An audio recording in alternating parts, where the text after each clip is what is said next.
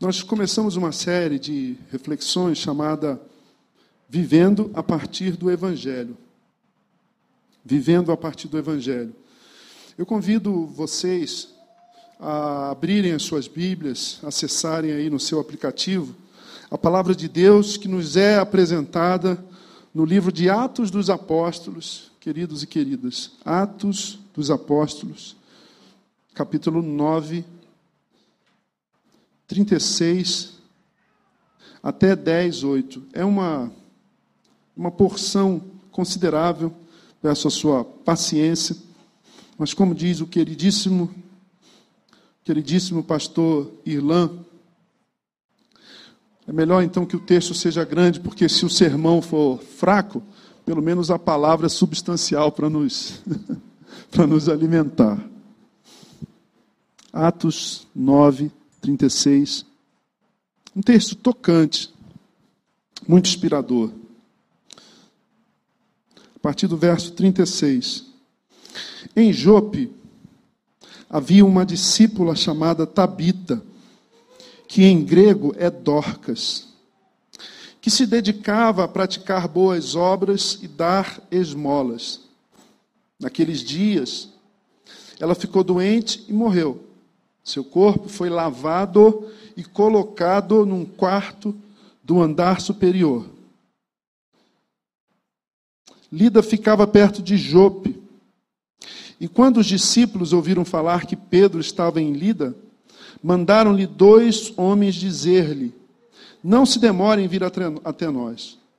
Pedro foi com eles e, quando chegou, foi levado para o quarto do andar superior Todas as viúvas o rodearam chorando, mostrando-lhe os vestidos e outras roupas que Dorcas tinha feito quando ainda estava com elas. Tocante esse verso, não é não, irmãos?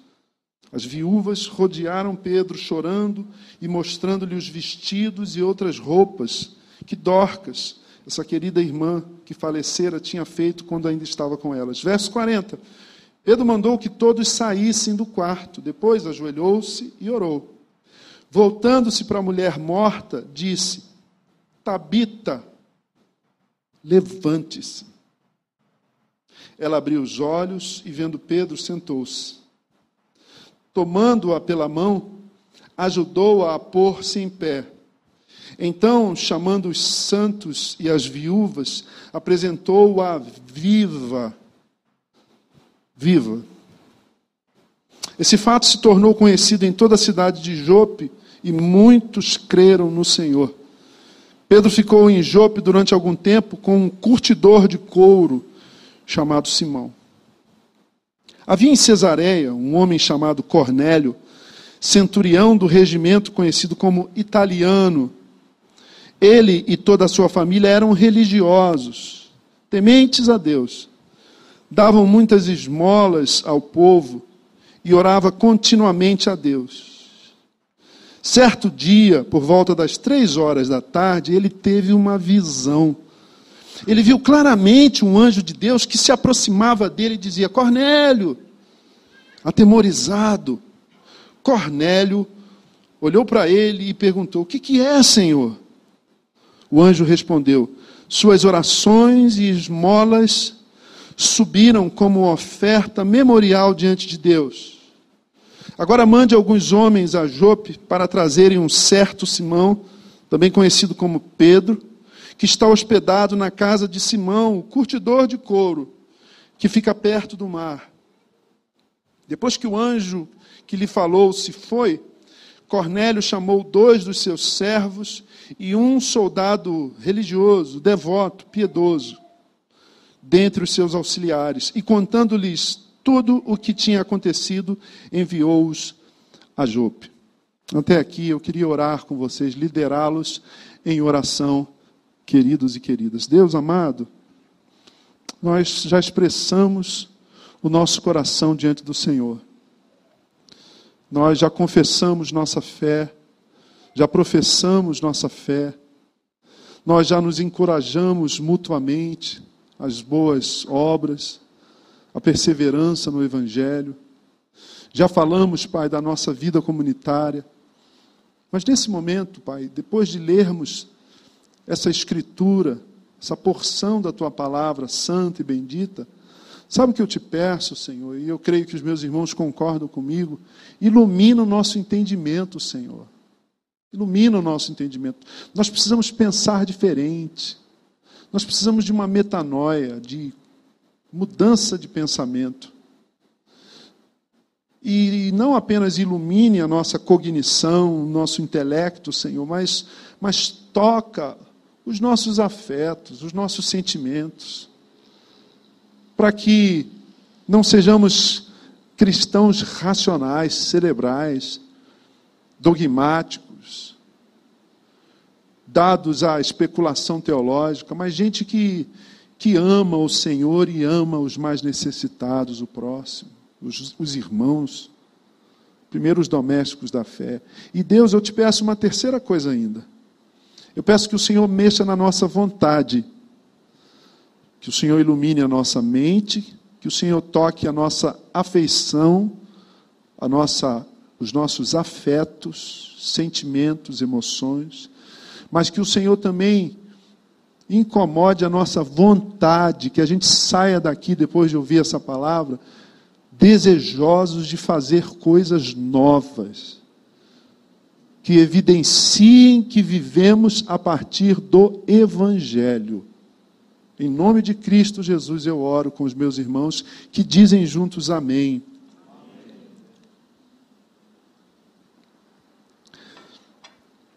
Eu gosto muito do livro de Atos dos Apóstolos, por várias razões. Eu gosto de Atos porque eu gosto do estilo lucano, do estilo de Lucas.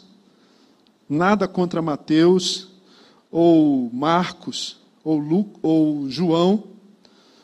Mas o, o, Lucas, ele tem, um, ele tem um, um detalhamento do que aconteceu com Jesus, com os discípulos, que me encanta.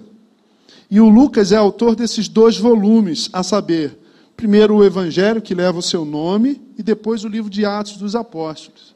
Ele escreve, ele dedica esse livro a um sujeito chamado Teófilo.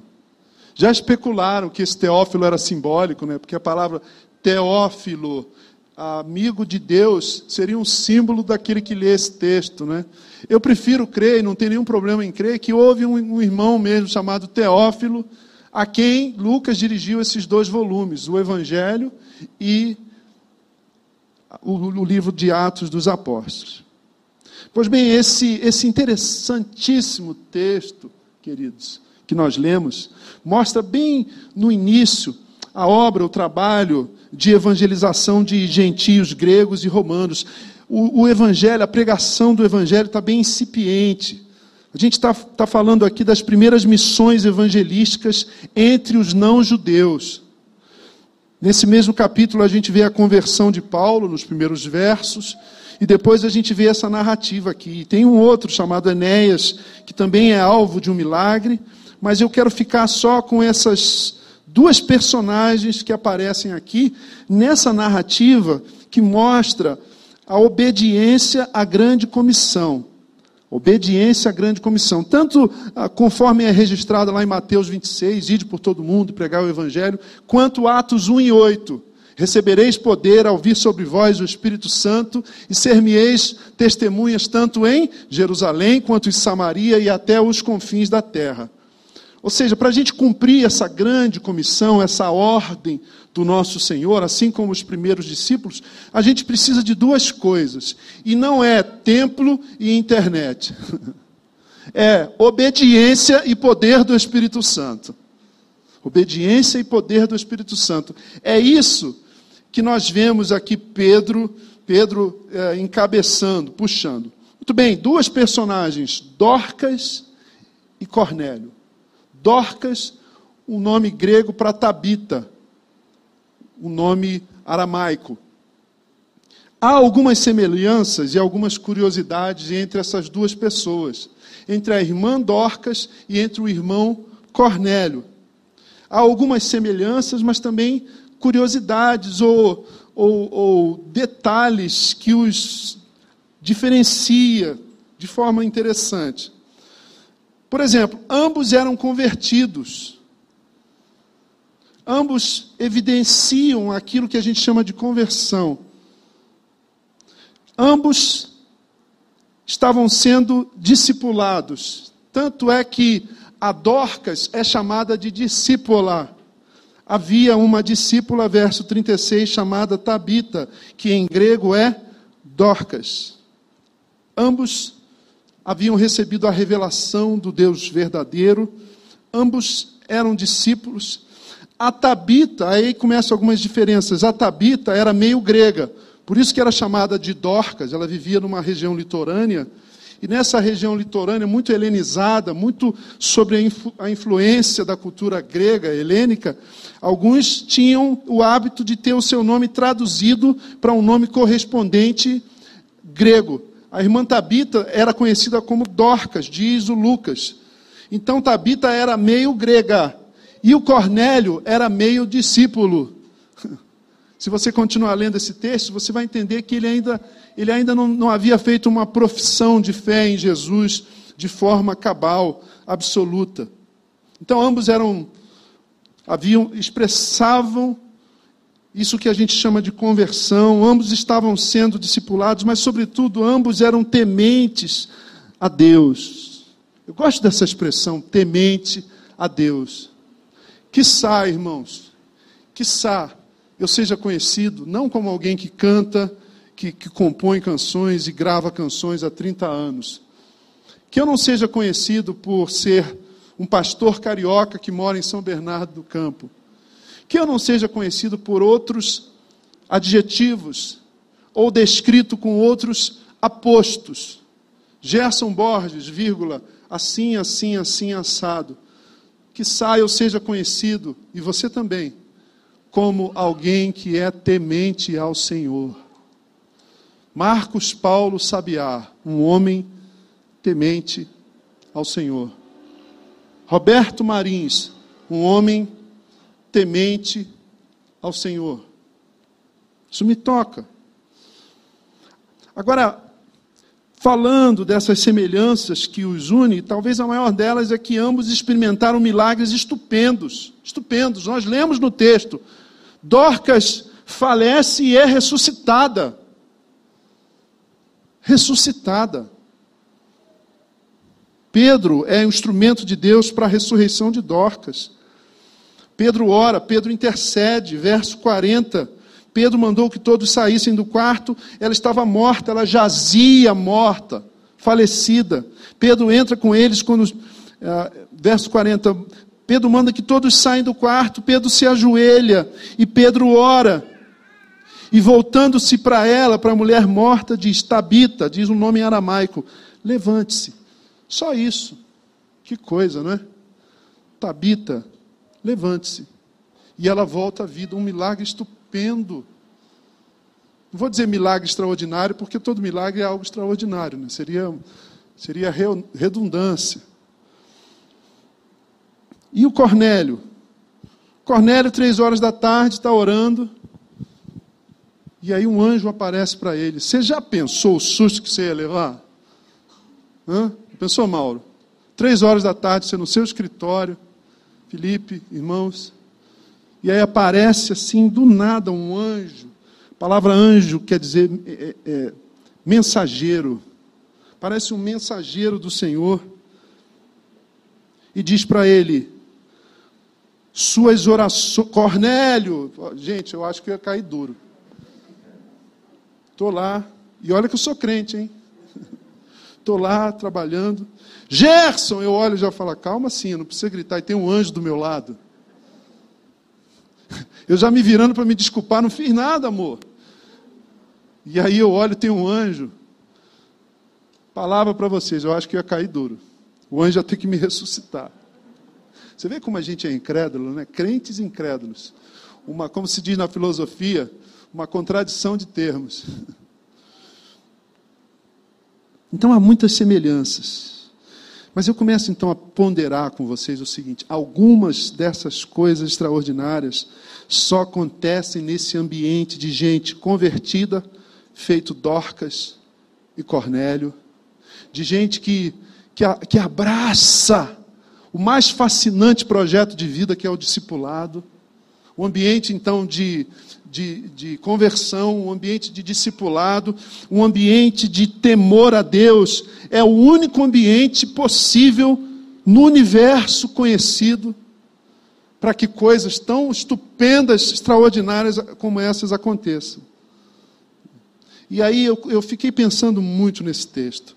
Enquanto preparava, fazia a investigação desse texto, ia para o grego e, e, o contexto, todo esse trabalho que a gente faz para expor um texto bíblico, eu fiquei, eu me vi entristecido porque eu reconheci que talvez a gente não experimente algo assim tão estupendo.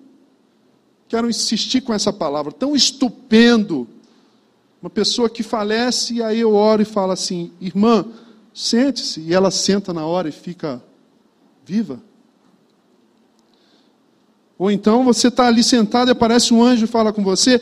Eu me entristeço de pensar que talvez a gente não experimente coisas estupendas assim, porque nós não estamos mais é, inseridos nesse ambiente, ou como, como, como nós vemos em Atos dos Apóstolos, é um ambiente, é um ambiente de conversão, é um ambiente de discipulado, é um, é um ambiente de profundo temor ao eterno Deus.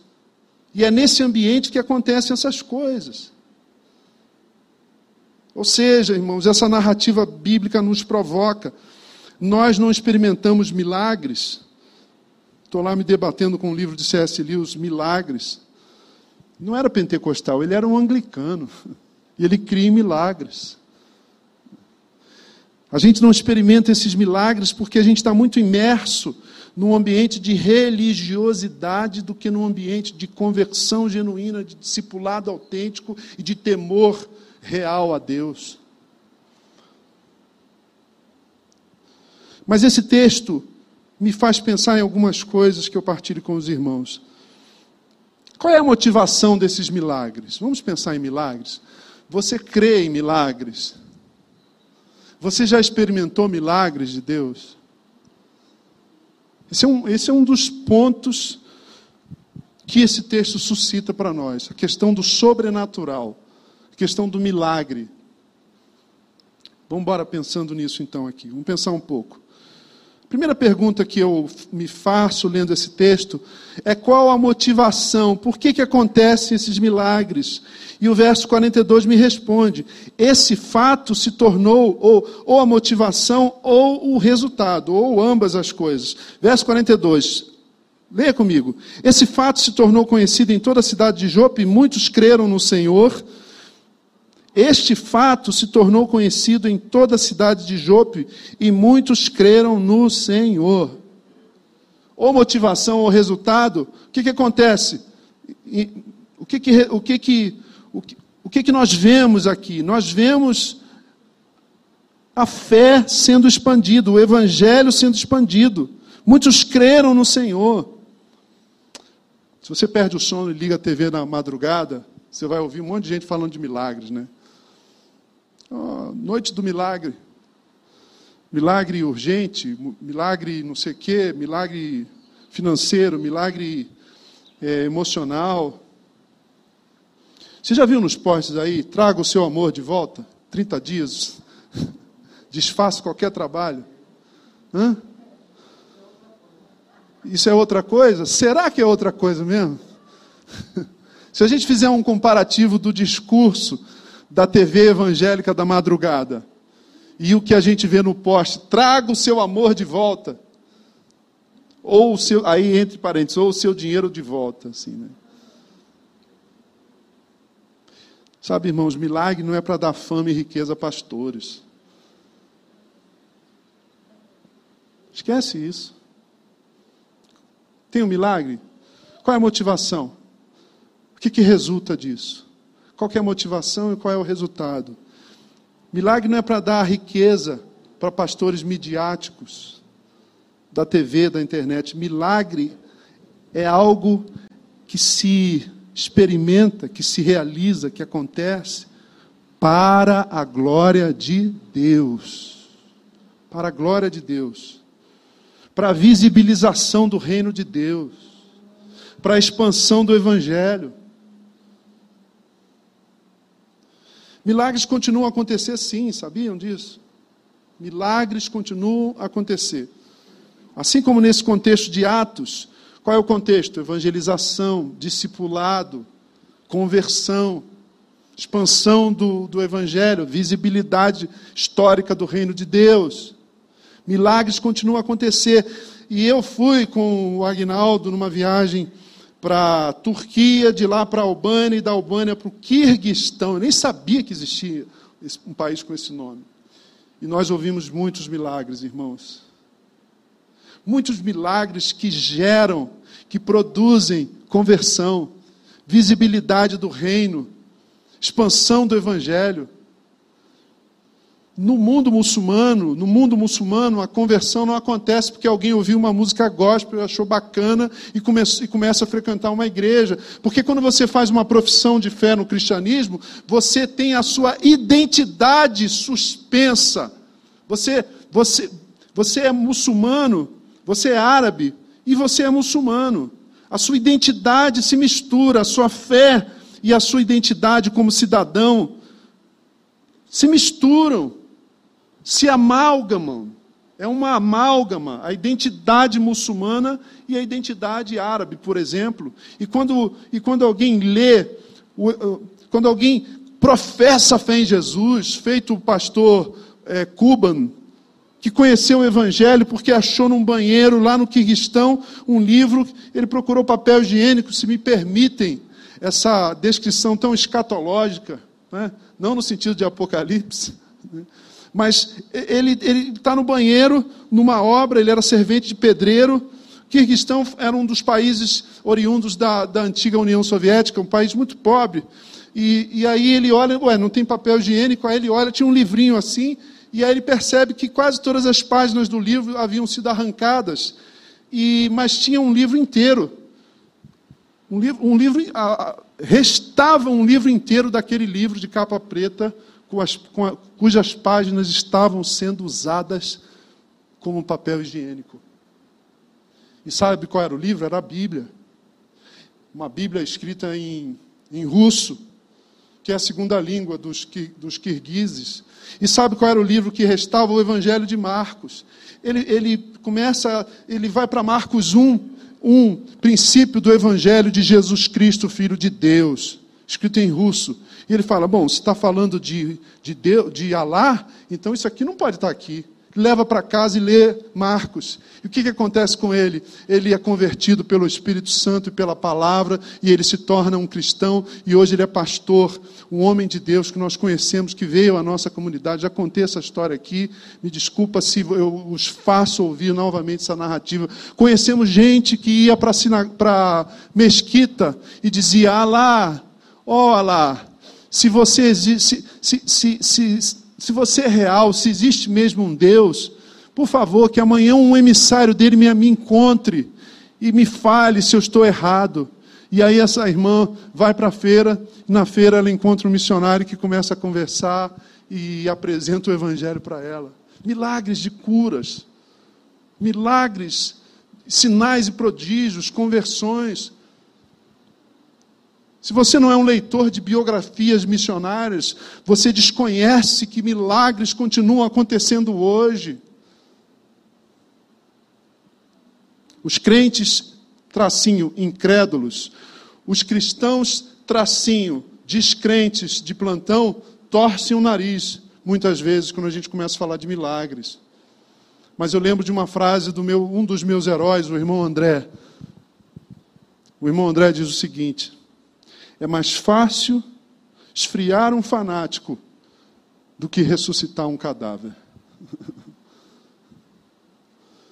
Essa bela narrativa da vida de Dorcas e Cornélio, gregos convertidos, pagãos gentios ou gentílicos que se tornam discípulos de Jesus, gente temente a Deus de verdade. Essa narrativa nos faz pensar não apenas se milagres acontecem ou não, o que os motiva adequada, corretamente, biblicamente, o que resulta de milagres, qual é a motivação, qual é o resultado. Tudo isso é suscitado por esse texto. Mas outro ponto é suscitado, é levantado aparece, eu, eu destaco, eu saco, eu retiro aqui no verso 36 e no verso 4 do capítulo 10.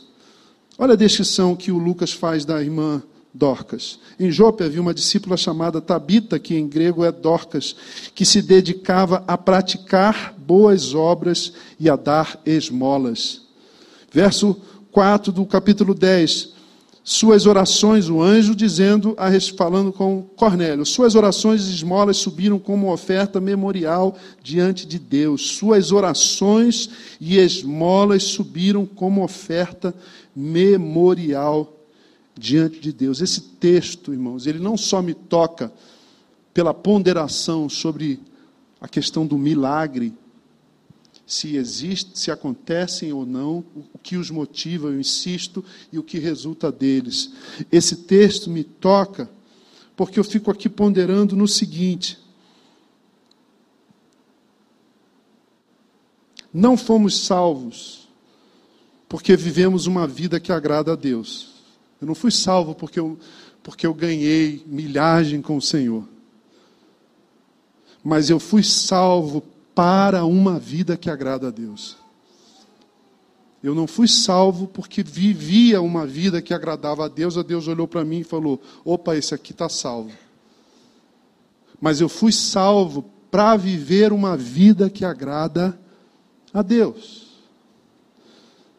Será que a nossa vida agrada a Deus como a vida de Dorcas e a vida de Cornélio? Olhem a descrição uma mulher que se dedicava a praticar boas obras e dar esmolas. Essa é a descrição. A gente, não, a gente não sabe se ela era casada, se ela tinha filhos. O texto não diz que ela era profetisa, feito Miriam, irmã de Moisés. O texto também não diz que ela era uma juíza, uma líder que liderava a nação. O texto não diz que ela tinha, por exemplo, os recursos, as finanças, a grana de Lídia, que apoiou Paulo irmã Lídia lá de Filipos, o texto também não diz que ela fosse uma pessoa culta nas escrituras, como Lloyd e Eunice, a saber, respectivamente, a avó e a mãe de Timóteo, que ensinou Timóteo as, as letras que conduzem à salvação, que lia as escrituras para Timóteo. Mas o texto diz que ela se dedicava a praticar boas obras e a dar esmolas. Ou seja, a vida de Dorcas me toca porque é uma vida que expressa que ela era salva. É uma vida que agradava a Deus. E, a, e, e o testemunho que o Cornélio recebe? Imagina, olha a, a recomendação, a carta de recomendação que o anjo dá do irmão Cornélio. Suas orações e esmolas subiram como oferta memorial. Essa expressão ela é, ela é bonita, não é não, sabe? A oferta memorial. Isso me faz lembrar do que aquela mulher que ungiu os pés do Senhor recebeu é, como resposta ou como comentário de Jesus. O que ela fez será, será lembrado para sempre. Uma oferta memorial, algo que Deus quer que a gente se recorde. E tanto é verdade que nós estamos a fazê-lo hoje de manhã. Nós não fomos salvos porque tínhamos uma vida bonita. Você tinha uma vida bonita antes de se converter? antes de confessar Jesus como Salvador? Não, eu tenho certeza que não. Ou, ou, ou talvez você achasse que tinha. Pastor Ivo, ele estava num, num, projeto muito sério de se tornar padre, como vocês sabem, ou o irmão franciscano, mas aí a Deda chegou e estragou a vocação do Ivo. Desviou do caminho, né? Na paróquia de São José, ali do Ipiranga, né? Não, o Ivo não era candidato a, a, a a frei ou a pároco, mas o Ivo era muito engajado na religião, né, Ivo? Tocava o sino, vendia rifa, seminarista. Puxa vida, hein, Deda? Olha, o catolicismo romano, nossos amigos católicos perderam um pároco meia boca, mas a Deda ganhou um esposo campeão. Muito bem, muito bem aí, né, Dedinha? Ivo. Ih. Você em casa não pode ver aqui o sorriso do casal, mas nosso irmão Ivo era muito religioso, cresceu na, na religiosidade. Mas você não foi salvo pela sua religiosidade, porque você tinha uma vida bonita e a sua religiosidade agradava a Deus. Você foi salvo para viver uma vida bonita e uma vida que agrada a Deus. Eu não sou salvo porque vivo uma vida bonita, mas eu sou salvo para viver uma vida bonita, bela. O exemplo de Dorcas e Cornélio me inspiram muito, mas especialmente, vou ganhar um prêmio hoje da minha esposa, especialmente Dorcas. Porque ela vivia, irmãos, ouça aqui. Vamos avançar e fechar essa reflexão. Mais um pouco. Ela vivia num ambiente patriarcal, número um, e, e como resultado desse patriarcalismo, ou desse patriarcado, não sei como dizer, era um ambiente também machista. Tanto o ambiente judaico quanto o ambiente grego. Só, ler só ir nos historiadores. O ambiente patriarcal, a mulher, ela não tinha voz e vez. Ela não tinha nem voz e nem vez, como nós vemos em muitos países do mundo do Oriente Médio até hoje. Esse texto, portanto, quando eu leio, eu sinto que ele sublinha a importância das mulheres na igreja. Irmãs aqui presentes. E aí eu me lembrei de uma passagem de John Bunyan, no livro dele A Peregrina. John Bunyan, puritano, ele escreve um livro chamado O Peregrino, que é um grande clássico. Depois ele escreve uma continuação chamada A Peregrina. E na Peregrina, ele escreveu o seguinte: permitam que eu leia. Quando o Salvador veio, foram as mulheres que se alegraram primeiro, antes dos homens ou dos anjos. Lucas 1, 42, 46. Não li em lugar algum que alguma vez algum homem tenha dado a Cristo sequer uma moeda mas mulheres o seguiam e o serviam e o apoiavam com os seus bens. Lucas 8, 2. Prossegue o nosso irmão Bunyan. Foi uma mulher que lavou os seus pés com lágrimas. Lucas 7, 37 a 50. E uma mulher que ungiu o seu corpo no seu sepultamento. João 11, 2, 12. E ele prossegue. Foram mulheres que choraram quando ele foi para a cruz. Lucas 23, 27. E foram mulheres que o seguiram depois que ele foi retirado da cruz. Os homens vazaram, para usar a nossa linguagem de hoje. E sentaram-se diante do seu sepulcro quando ele foi sepultado. Mateus 27, 61.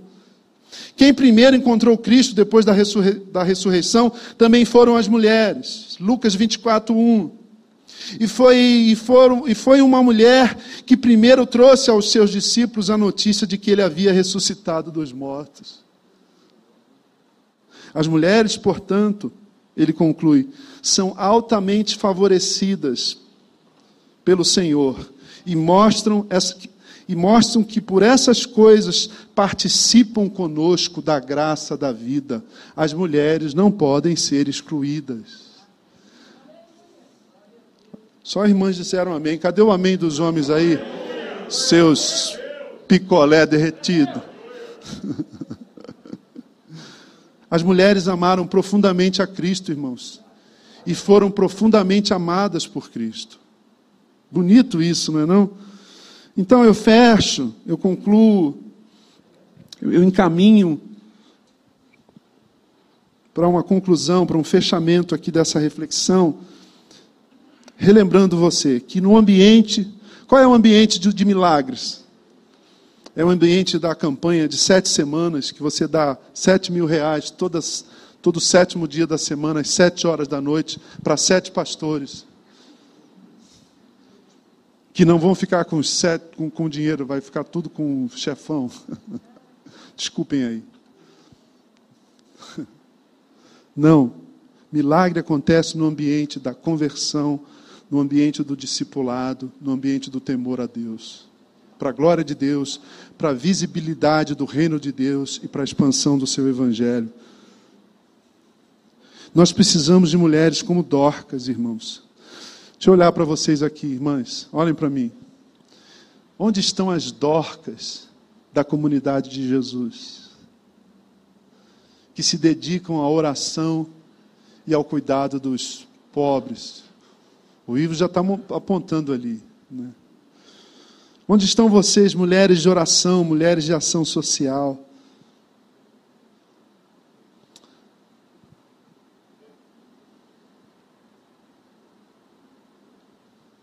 Deixa eu sensibilizá-las. Você já ouviu falar, já ouviu a expressão insegurança ou segurança alimentar e nutricional?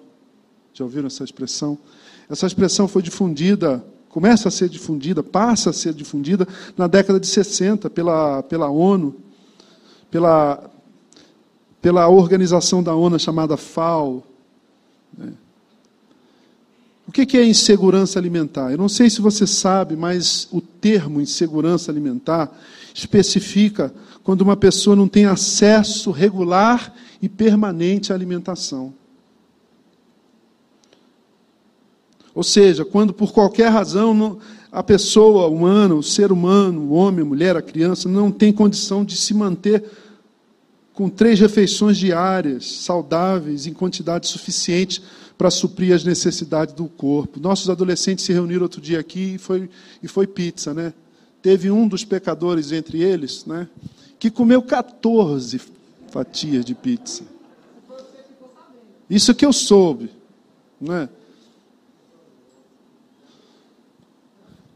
E adolescente é assim mesmo, né? Tem que, tem que, tem, precisa de energia. Agora imagina que hoje já são 11, 26. Existe muita gente que não comeu nada até agora.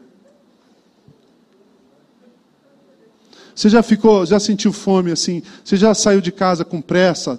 Perdeu o celular, não tocou, sei lá, você esqueceu de botar o alarme, saiu correndo, aí tomou um gole de café preto e foi embora. Quando dá 10 horas, não começa a dar uma, uma começa a arder? Aí você, ao invés de almoçar meio-dia, você tem lá uma reunião, teu chefe te chama, aquela coisa toda, e aí dá meio-dia e quarenta, você só está com um gole de café preto.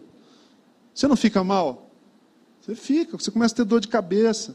Porque você ficou algumas horas sem comer. Imagina todos os dias você ter essa dor da fome no seu estômago. Irmãos, nós precisamos de dorcas. Você diz amém ou não? Nós precisamos de dorcas, de mulheres que, que, se não forem conhecidas por sua erudição, por sua inteligência, pelos seus diplomas, e por, por, outras, por outros saberes e competências, mas que sejam conhecidas pelo empenho em, em sermos mais e mais uma comunidade de gente que não que não aceita a imoralidade da fome perto da gente. Amém, irmãos? Porque é imoral, é imoral. Tem um menino aqui, ali perto do Zelão, que a gente chama ele de gratidão, né, assim? Perdoe a minha emoção. Mas ele vende, ele vende balinha ali, e ele, ele sempre tem um sorriso. Você já sabe quem é? Então, o nome dele é gratidão, apoiei ele. A, a, a... Abençoa todo mundo com um sorriso, fala, ô oh, querido, não tenho. E ele fala, gratidão, gratidão. Dez horas da noite. Às vezes a gente sai aqui, um dia eu saí daqui, sobrou aqui no lanche da quarta-feira umas, umas fatias de pizza, que é raro, que é raro. Porque o, os irmãos são muito bons nesse negócio de. Entendeu? Não, não, eu ia falar o nome dos pecadores, mas melhor não, né? Melhor não. Né? Quem, quem confessa deixa, né, Marcelo? Aí, Marcelo, Marcelo falou, não vai, vai sobrar. Eu falei, ah, vou levar então para o Bernardo e Pablo, que são também duas bocas de caçapa, pode chegar fria, pode esquentar no micro-ondas, aquela coisa assim meio informe que eles comem. Mais um deles, que eu não vou falar qual, o Bernardo. Você em casa fala assim, que estranho essa pregação assim tão informal é porque a gente a gente A gente quer ser uma comunidade de gente que se ama e se conhece, não uma comunidade do discurso, sabe? Discurso religioso. E eu peguei essas duas fatias e, e aí o meu amigo Gratidão estava lá, frio. E aí veio no primeiro carro, ninguém queria, no segundo, no terceiro, no quarto. Quando chegou a minha vez, eu falei assim, querido, eu não tenho dois reais aqui hoje, mas eu tenho duas fatias de pizza. Ele abriu um sorriso. Por, eu, vi, eu vi o sorriso no olhar dele, porque ele estava de máscara. Ele falou: Ah, gratidão. Aí teve um dia que eu não resisti, né? Que ele veio para mim e falou assim: Você não tem nada, então pode pegar uma balinha, só porque eu dou atenção para ele, Mauro. Só porque converso com ele. Aí eu lembrei que tinha 50 reais na carteira. Aí eu não resisti. Eu peguei os 50 reais e falei assim, ó. Ele falou, isso tudo, você vai comprar tudo. Eu falei, não quero nada. Eu quero que Deus te abençoe. E aí, essa semana a gente passou, ele falou, ô oh, meu amigo, pode pegar o que você quiser. Eu falei, não, não quero nada. Quero que Deus te abençoe. Irmãos, esse coração dorquiano, posso usar esse adjetivo, sabia? Eu quero ser conhecido como alguém que tem uma vida marcada por boas obras. A palavra esmolas aqui é uma tradução ruim. É, esmola está pejorativo. Rubem Alves diz que antes da gente usar algumas palavras, nós temos que curar essas palavras, Lu. Eu acho que a palavra esmola precisa ser curada. Parece que é assim, culpa religiosa, né? É moeda. Não, cara, é. Sobrou um pratinho. Quando eu, eu e Cinha casamos, a gente tinha esse hábito. A gente pegava o isopor de carne, sabe isopor de mercado? Então, aí, aí sobrava, ela colocava lá um, o bife que sobrou, tal, tal, passava o plástico e a gente ia e achava alguém, dava uma refeição para alguém ainda, ainda quentinha. Sabe, eu acho que a gente está precisando, irmãos, repensar e começar a dividir renda, sabe, de partilhar mais o pão, partilhar a vida. Porque o anjo não diz assim: olha, a sua santidade chegou diante do Senhor como uma oferta memorial. A sua, a, o, o, como você canta, Cornélio, bonito, isso chegou na presença do Senhor como oferta memorial. Mas ele falou: as suas orações e as suas esmolas chegaram diante de Deus. Ivo, o Senhor registrou cada família que você abençoou ao longo da sua vida. Está registrado é oferta memorial. Sabiá está registrado. Todos os pobres desse mundo que você abraçou ao longo da sua caminhada é oferta memorial ao Senhor. Amém, irmãos?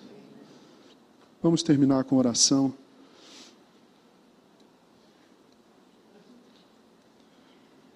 Você já notou? A gente tem, a gente tem razões para não fazer isso, né? Ah, tá ali, pode ver que é alcoólatra. Ah, também, quem mandou não estudar? É, não se esforça. Tem uma série de expressões que a gente usa. Mas vocês querem uma série de expressões? Querem uma série de expressões? Por que, que a gente não procura na Bíblia expressões para justificar esse coração dorquiano? Quer uma? Então vamos lá, ó. A, Tiago 1, 27. A religião, a devoção que Deus, o nosso Pai, aceita como pura e imaculada é esta: cuidar dos órfãos e de quem? E das viúvas em suas dificuldades. E não se deixar corromper pelo mundo. É para viver uma vida santa, sim.